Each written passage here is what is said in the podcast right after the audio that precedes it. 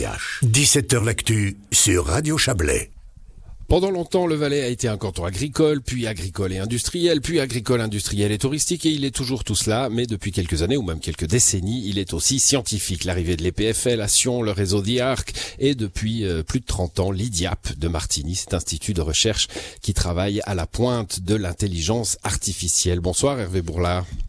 Bonsoir. Vous êtes euh, le directeur sortant de l'IDIAP, on peut dire comme ça, directeur Ben sortant. oui, malheureusement, mais bon. Rapprochez un petit peu le, le micro de, de votre bouche. Vous dites malheureusement, hein, ça fait presque 30 ans que vous y êtes Ben et oui, vous n'en hein, êtes ça- pas, euh, vous n'en êtes pas rassasié. Ah non, pas du tout. Non, non, non. Chaque jour, c'est une découverte. Bon, vous avez accompagné cette aventure, en tout cas Oui. presque depuis les débuts. Hein, euh, je le disais tout à l'heure, euh, 1991, la création de Oui, l'IDIAP, oui. En 1996, arrivé ici. Et votre arrivée en 1996 en effet. Il y a des chercheuses qui sont avec nous ce soir. Raphaël Luisier, bonsoir à vous. Faut passer les micros, voilà. Bonsoir. Raphaël Luisier, vous êtes alors pour les chercheuses, hein, je suis allé voir sur le site internet, leads uh, the Genomics and Health Informatics Groups, group, pardon, c'est un groupe.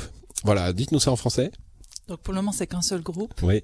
Qui on on s'intéresse à comprendre comment la, la génétique euh, influence euh, les différentes maladies euh, complexes telles que des maladies neurodégénératives et, et le cancer. Donc on utilise euh, des statistiques, mais aussi l'intelligence artificielle pour euh, faire un peu de l'ordre dans ces données assez compliquées. Donc vous travaillez pour la médecine, on va dire, de Voilà. façon, euh, Oui. de façon euh, simplifiée. Et puis Lonneke van der Plas, bonsoir. Bonsoir. Vous êtes vous chercheuse, vous aussi. Alors je vais lire aussi, hein, leading the computation, cognition and language group at IDIAP. Exactement. Voilà. Alors computation, cognition et langage. Exactement, oui, oui. Donc, je me concentre surtout sur le langage. Donc, euh, j'essaie de, de, de faire des modèles qui comprennent euh, le langage naturel des, gens- des gens. C'est ça? Vous faites des modèles informatiques? Oui, des modèles informatiques. Et euh, la cognition, c'est important. Donc, toutes les tâches qu'on peut faire euh, comme être humain, qui sont, par exemple, la créativité, quelque chose qu'on peut faire comme être humain, est-ce que les ordinateurs peuvent le faire aussi? Ouh, ça, ça sera, ça sera à discuter dans la deuxième partie, ça. hein. Euh, Est-ce que l'intelligence artificielle peut être créative? Peut-être. Et puis euh, Alexandre Luyet est avec nous également. Bonsoir. Bonsoir. Vous êtes le directeur de Sciences Valais, Alexandre Luyet. On va peut-être un, un mot avec vous. Je parlais de cette image d'épinal euh, du Valais, hein, qu'on imagine rempli de vignes, euh, d'abricots euh, et, et de stations de ski, avec deux pôles industriels. Je, je l'ai dit. Euh, image qui a changé. Alors l'IDIAP, ça a été un peu précurseur dans dans, dans ce, ce changement de, de postale? Alors, euh, le professeur Bourlard pourra certainement me donner un- quelques anecdotes sur euh, l'histoire de ce changement, mais, On va parler de la création de l'IDIAP. Oui. euh, mais sur ces 30 dernières années, c'est vrai qu'il y a eu des- d'énormes euh, d'énormes bouleversements. Et aujourd'hui, ben voilà, avec Sciences Vallée, ça fait depuis 2017 qu'on met en réseau les acteurs de la science en Valais, qu'on veut leur donner davantage de, de visibilité à la science au- auprès du grand public. Et puis, ben, on voit que 30 ans après, on récolte les fruits de ce qui a été fait de ce travail de pionnier, avec euh, un écosystème scientifique qui est qui est très dynamique et, et qui et des développements qui s'accélèrent aussi ces dernières années. On pensait que la science, Hervé Bourlard, ne pouvait se développer finalement que près des grands centres euh, euh, universitaires. hein. Euh, C'était euh, dans les grandes capitales mondiales que les instituts scientifiques pouvaient fleurir, pouvaient euh, développer notre monde. Euh, bah, Peut-être c'est aussi grâce à l'informatique qu'on peut le faire de façon un peu plus décentrée maintenant. Oui, on peut le faire de façon beaucoup plus décentrée, mais aussi, je crois que ce n'est pas nécessairement une condition d'avoir des grands centres universitaires pour avoir des perles qui se développent un peu partout, au hasard des, des bonnes volontés, au hasard des personnes aussi, au hasard des, des pouvoirs politiques. Prends ça à Boston. Plus Oui. besoin d'être à Boston. Non, plus du tout, mais c'est le cas. Il y, en a, il y a des instituts en plein milieu des États-Unis, en plein milieu de la Californie, euh, Caltech, euh, perdu un petit peu au milieu de nulle part euh, à côté de Los Angeles. Il y a beaucoup d'exemples comme ça. Euh, même en Europe, euh, si on regarde Saarbrücken, je ne vais pas citer trop de noms, mais qui sont aussi assez loin de toute grande université. Euh, donc maintenant, les perles peuvent se développer un petit peu partout, et je crois que ça dépend beaucoup plus des, des réseaux informatiques, mais surtout des réseaux humains, des connaissances, des réseaux, la façon d'échanger l'information, et puis d'attirer des gens et, et, et ces, souches qui, qui permettent de, de faire grossir quelque chose, des ambitions, une vision d'une personne, c'est ça qu'il faut. Et souvent, il faut être accompagné aussi d'une volonté politique, sociale, économique, Et c'est ce qu'on a retrouvé dans le Valais Alors il y a une trentaine justement, d'années. c'est c'est c'est aujourd'hui le cas. Vous avez cité euh, plein plein d'endroits comme ça où des perles, hein, c'est votre Oui. mot, peuvent fleurir.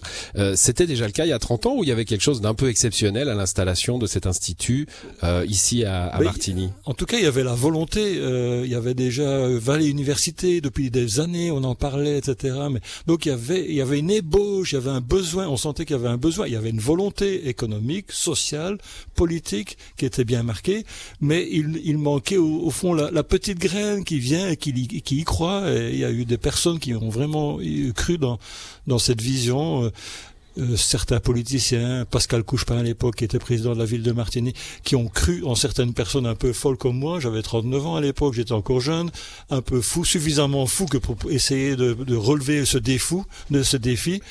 Euh, voilà, parce qu'en général, ce qui fait la difficulté, c'est vraiment au démarrage, c'est d'avoir de l'argent pour payer des salaires, avoir une certaine réputation. Les chercheurs, ils aiment bien d'aller dans des endroits qui ont un nom, où ils sont reconnus, et en plus à un endroit où ils sont entourés de leurs pairs, comme on dit en science, des pairs qui sont également reconnus. Je citais. euh, je Alors comment citais- faire ouais. en 1996 quand on arrive ici et qu'on n'a rien de tout ça, rien, ni l'argent, ni la va- réputation, ni les perles. On va pas, on va pas aller euh, année après année comment ça s'est construit, mais mais est-ce que aujourd'hui, euh, mettre Idiap Martini dans un CV, Ah oui, oui, ah ben défini, À c'est ça. Ah ben tout à fait. je Euh, vois euh, il y a le 30 mec ans. qui, qui, ouais, le Ah vous, oui, vous euh, acquiescez, hein, vous êtes arrivé il y a pas si longtemps, vous en 2021. Hein, Oui. euh, Oui, vous étiez à Malte, vous êtes euh, d'ailleurs affilié toujours à l'université de Malte, c'est ça? Oui, c'est ça. Et, et avant, j'étais aussi à Stuttgart, donc c'est aussi une, euh, un institut où il y avait beaucoup de monde, très connu dans le monde. Mais j'ai vraiment remarqué que ici, euh, par exemple, on a des collaborations et il y a beaucoup de, par exemple, il y avait Philips qui m'a dit ah vous êtes des Lydiap, on aimerait bien collaborer avec Lydiap parce qu'on les connaît depuis longtemps, donc c'est vraiment connu euh, et c'est on a un très bon euh, comment Ouais. on a, euh, Alors moi je voulais pas vous faire confiance à tous, donc j'ai demandé à ChatGPT, hein, euh, Ah oui. l'Idiap est-il reconnu dans le monde scientifique? Il m'a dit oui. Voilà. ah ouais. Oui, l'IDIAP est largement reconnu dans le monde scientifique pour son excellence en recherche et en intelligence artificielle. Euh, Blablabla, blablabla. Bref, euh, voilà, il est très très content de vous, euh, ChatGPT, euh, Hervé Bourlard. Mais il faut bien reconnaître que, bon, il faut être, on peut être fiers tous ensemble en Valais d'être arrivés là, mais c'est de 30, 30 ans de travail et c'est exceptionnel d'avoir réalisé ça en seulement 30 ans. Et de nouveau, c'est quelque chose que l'on va rencontrer peut-être une fois par siècle dans le monde entier. Un institut qui se crée à partir d'absolument rien, au milieu de nulle part, parce que c'était le cas en Martinique. Maintenant, tout le Valais se développe et on devient reconnu dans le monde entier. Hum, Raphaël Luisier, vous, vous êtes revenu, hein, vous êtes valaisanne, euh, bah, comme euh, beaucoup de, de, de, de scientifiques, enfin pas seulement des scientifiques, d'ailleurs tous les tous les valaisans, euh, les valaisannes qui partent à l'université s'expatrient euh, d'une certaine façon, parfois très loin, parfois un peu moins loin, Euh, et vous êtes revenu. C'est un bonheur de pouvoir revenir euh, et travailler dans quelque chose de pointu euh, au niveau de vos ambitions, disons, dans dans votre propre canton? C'est surnaturel. En fait, tous les matins, je me lève dans un village charmant, tout petit, assez protégé, dans une nature extraordinaire. Je prends mon petit vélo et je me retrouve comme au Crick. En fait, j'étais au Francis Crick Institute à Londres avant. Et je me retrouve entourée de, de gens d'excellence, en fait, vraiment. L'ex- L'excellence par, dans tout ce cas de, de meilleur. Donc, en fait, on est privilégié. On est dans un environnement parfait pour la recherche, tout en étant dans un, dans un écosystème euh, dans un paysage magnifique. euh, Donc c'est assez, c'est unique en fait, vraiment. Et euh, des gens du monde entier euh, qui, qui sont là, des chercheurs. J'ai vu à la, ouais. à la machine à café, j'ai croisé deux personnes visiblement venant d'Inde ou, ou de, ou de- de cette région du monde. On est dans ce euh, ce, ce Milieu international. On ouais, passe milieu international, mais qui est du coup très voilà très euh, enthousiasmant. Ça ça ça, ça génère, euh, j'imagine, des discussions qui peuvent aller plus loin que si on est entre Tout des gens fait. de Feuilly, Saxon, Martinique. C'est pour ça que je vous dis, c'est privilégié parce que je parte chez moi dans un environnement que je connais bien. C'est presque euh, schizophrénique parce que je me retrouve dans un autre environnement où je suis Raphaël la chercheuse qui est à l'international. On n'est plus du tout suisse ni valaisan.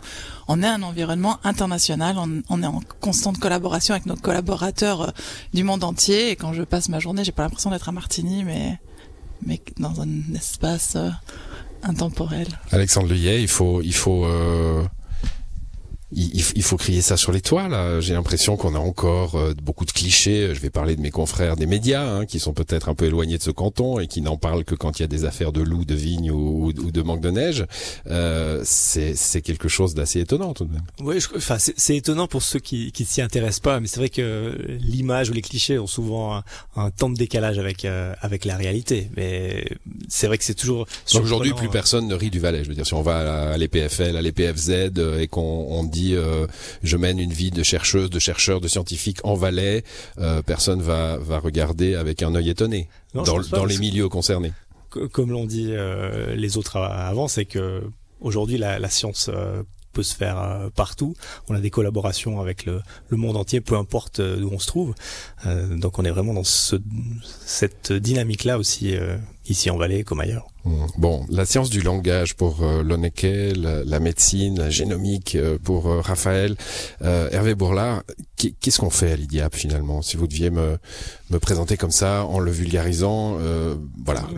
Au fond, quand on a commencé, c'était sur base d'une vision qui était assez nouvelle à l'époque de la multidisciplinarité. Aujourd'hui, c'est devenu commun de dire pluridisciplinaire, etc. Mais dans les années 90, c'était assez unique de se dire, on va mettre des chercheurs qui viennent à la fois de l'apprentissage automatique, du traitement du signal, du traitement des bases de données ensemble, parce qu'au fond, ils utilisent les mêmes technologies, les mêmes théories, c'est ce que j'avais remarqué dans les années 80-90, pour résoudre des problèmes très différents. La parole, la vision, la, médecine, euh, la robotique, etc., etc. Donc l'idée un petit peu géniale qu'on a eue ici au départ, c'était de mettre tous ces groupes ensemble et de forcer la collaboration interdisciplinaire. Et on a eu la chance que ça, que ça fonctionnait bien au-delà de nos espérances, parce que finalement, en 2002, on avait déjà un de ces fameux, tellement recherchés pôles de recherche international en Suisse, les fameux NCC, National Center of Competence in Research. On a été dans les tout premiers à en recevoir un, ce qui voulait dire 15 millions tous les 4 ans pendant 12 ans. L'IDIAP, mmh. à Martigny. À partir de là, ça a été vraiment le déclenchement. On a pu vraiment sélectionner les gens qu'on engageait. Au, au tout début, on prend les, les second best, les third best, les fourth best. On est tout content quand quelqu'un d'Inde, vous parliez des Indiens, postule à l'IDIAP, on était tout fiers. Maintenant, euh, on veut être certain que non seulement il postule à l'IDIAP, mais on est le premier choix. Premier choix en Suisse. Pas le deuxième. Et ça, c'est un, ça, si j'apprends qu'ils ont postulé à autre part qu'à l'IDIAP, j'allais dire l'IPFL. Non, non, autre part qu'à l'IDIAP, ils, ils, sont mal, mal, mal barrés. Bon, il y a, y a, un parrainage. Vous avez parlé de l'EPFL. Là, il y a depuis le début un, un parrainage avec les, les PFL, oui, oui, donc un, on est, jumelage. Hein. Un, un, un, jumelage. Je ne sais pas comment le définir, mais on est affilié et ça oh. fait longtemps qu'on essaye de trouver les meilleures façons de collaborer, tout en gardant un esprit de compétition. Parce que la recherche, c'est de la compétition. Même en interne ici, les chercheurs, ils sont très euh, compétitifs. Ils ont des égaux partout dans le monde entier. ils ont des égaux très très poussés. et j'en fais partie évidemment. Donc il faut jouer sans arrêt avec la collaboration, la Moi, je me souviens d'un projet, Hervé Bourlard, c'était la reconnaissance euh, pour le Parlement valaisan, hein, qui a, qui a ensuite essaimé dans d'autres euh, parlements, où finalement l'intelligence artificielle euh, bah, permettait de retranscrire les prises de parole des, des députés. Une société qui, qui recap. Ça, ça a été incubé ici. Oui, ah oui, tout à fait parmi beaucoup d'autres choses. Oui. J'ai vu alors dans les contributions remarquables, ça y est euh, sur Wikipédia. Hein, je, je, cite mes sources. Ah, c'est pas ChatGPT. non, là c'est Wikipédia. J'ai été à tous les râteliers. Euh, reconnaissance de la voix de Ben Laden, ah oui. demandée par euh, les médias, par France 2. Ah oui, on a fait sauter nos, tous nos serveurs. Dingue, tous nos serveurs. Racontez-nous cette histoire rapidement.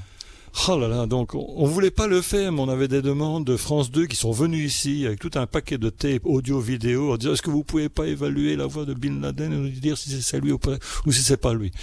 Après, je leur dis non, ça ne m'intéresse pas, c'est pas de la recherche. Donc eux repartent chez eux à Paris, mais ils me disent on va quand même vous laisser les tapes ici sur votre bureau. Les cassettes, enfin les cassettes. les, les cassettes, les vidéos, cassettes, audio, vidéo. Et évidemment, à un moment donné, ça a été plus fort que moi. On a fait les analyses qu'on a publiées sur notre site internet d'une façon tout à fait scientifique parce qu'on a fait aussi d'une façon que ce soit reproductible partout dans le monde entier. Donc les expériences qu'on avait faites sur les voies de Bin Laden pouvaient être reproduites dans tous les laboratoires au monde qui travaillaient sur le, le, sujet. Et tout le monde avait confirmé nos, nos conclusions. Qui était que c'était lui. C'était lui. C'était lui. Donc, et ça a fait beaucoup, beaucoup, beaucoup, beaucoup de bruit. Alors c'est marrant Il parce y que avait quand même on- les gens de la CIA qui me téléphonaient en me disant si on vous met un revolver sur la tête, est-ce que vous nous garantissez que c'est lui? Je vous dis non, il y a 95% de chances que c'est lui, mais je ne mettrai pas un revolver sur la tempe. Euh, il reste quand même 5%. Ça, c'est quelque chose qui est typique de l'intelligence artificielle dont on par- parle aujourd'hui. Elle n'est jamais parfaite. Alors ça, on va, on Voilà, va, on va, y, revenir. on va y revenir, mais c'est, c'est étonnant parce que dans les quelques contributions remarquables, on passe de ça, de ce moment Ben Laden, hein, qui est quand même un moment mondial, à Sans le faire on a fait, euh, on a fait racler une raclette à un robot, quoi. Oui. Donc on, euh, c'est assez large comme panne. Ça, c'est l'esprit IDIAP aussi. C'est que, et je crois que ça vient peut-être de mon esprit belge où on ne se prend jamais trop au sérieux, contrairement à beaucoup d'autres. On, on essaye de faire de la recherche de très très haut niveau, mais en gardant le côté euh, fun. On est volontiers. euh, Et le robot raclette qui a eu énormément de succès jusqu'à Los Angeles, euh, vraiment beaucoup beaucoup de succès. C'était le côté fun, mais au fond c'est pas si fun que ça parce qu'en développant ça, pourquoi est-ce qu'on a fait le robot raclette? Ça on n'en a pas beaucoup parlé dans les journaux. On a fait le robot raclette parce que c'était la matière qui ressemblait plus à la peau humaine. Donc la raclette quand elle Le- chauffe, Quand elle chauffe. d'accord. la, la, la, la dureté de la euh, quand, si on doit racler des, des tranches, ça ressemble très fort à Mais pas quand elle fait des bulles parce que c'est trop chaud. Là, la peau si elle humaine, fait des bon, bulles, et si la peau humaine fait des bulles aussi, c'est très, je, je très veux, je veux poser une question à, à Raphaël Luisier. Euh, euh, alors, dans, dans votre domaine, mais comme dans plein d'autres, on se pose la question et on va y venir après la pub. On parlera de, de, de l'intelligence artificielle dans nos vies un peu. Euh, la question de l'éthique, euh, elle vous accompagne tous les jours ou on est dans la recherche pure et puis peu importe ce qu'il en sortira, on, s'occupera de l'éthique après. Non, elle est au cœur de toutes nos investigations. On doit tout le temps se poser la question de savoir déjà si la question qu'on pose ou à laquelle on veut répondre, elle est éthique, si les données sur lesquelles on travaille, elle est éthique. Euh, quand on fait un, un research proposal, quand on demande des fonds, on doit vraiment prouver que la recherche qu'on fait, elle est alignée avec l'éthique. Et je crois qu'à l'IDIAP, c'est un institut qui est particulièrement sensible à la question. C'est un des instituts les plus à cheval sur l'éthique, je dirais. Il y a même un comité interne qui est même pas mandaté par l'externe, mais qui qui contrôle ce qu'on fait et qui doit être euh, approuvé à l'interne avant qu'on puisse implémenter un projet. Donc c'est extrêmement important. D'autant L'éthique, plus dans mon domaine à moi, évidemment. Ça va être la protection des données, ça va être Ça peut euh, toucher la protection des données, réfléchir évidemment. à comment euh, ce que vous, vous allez potentiellement créer pourra être détourné, pour être etc. Ou ce qu'on va faire avec euh, qu'est-ce quel est le, vraiment le type de question qu'on va à- auquel on va répondre avec. Ça doit vraiment être quelque chose qui doit servir à la société et pas être quelque chose contre la société. Et comme toutes les découvertes, elles peuvent être utilisées pour et contre. euh, Mais justement, on voit que la plupart ont été euh, souvent détournés, enfin ont amené la, la lumière ou la mort, la lumière et la mort. Hein. Voilà, mais on Mm. peut plutôt se dire qu'on a tendance à voir plutôt le, le mauvais côté. L'être humain se rappelle du mauvais côté, mais la plupart des découvertes ont plutôt permis de faire une avancée. Et je dirais que je suis pas, je suis assez confiante. euh, Lonneke, vous avez pris le micro.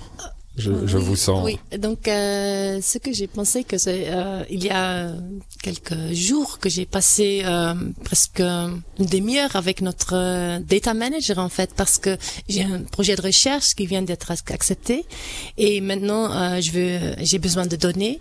Et les données doivent vraiment euh, la façon dont on, on va collecter les données mais aussi qu'est-ce qu'on va faire avec tout ça c'est vraiment euh, regarder avec un œil très critique euh, si on peut faire ce qu'on veut Avant faire. de vous les, avant de vous les donner ces données, Euh, c'est ça. euh, hein oui, Euh, avant de on- commencer le on projet. doit justifier en fait. C'est de, comment fois, ça se passe. comm- ça, ça va comme ça. Donc c'est, ouais, c'est très intéressant et très important pour nous en fait de faire ça de façon euh, éthique. euh, ouais. Bon, on va se quitter le, le temps de, de quelques instants et on se retrouve juste après pour euh, terminer cette émission autour de l'intelligence et nous.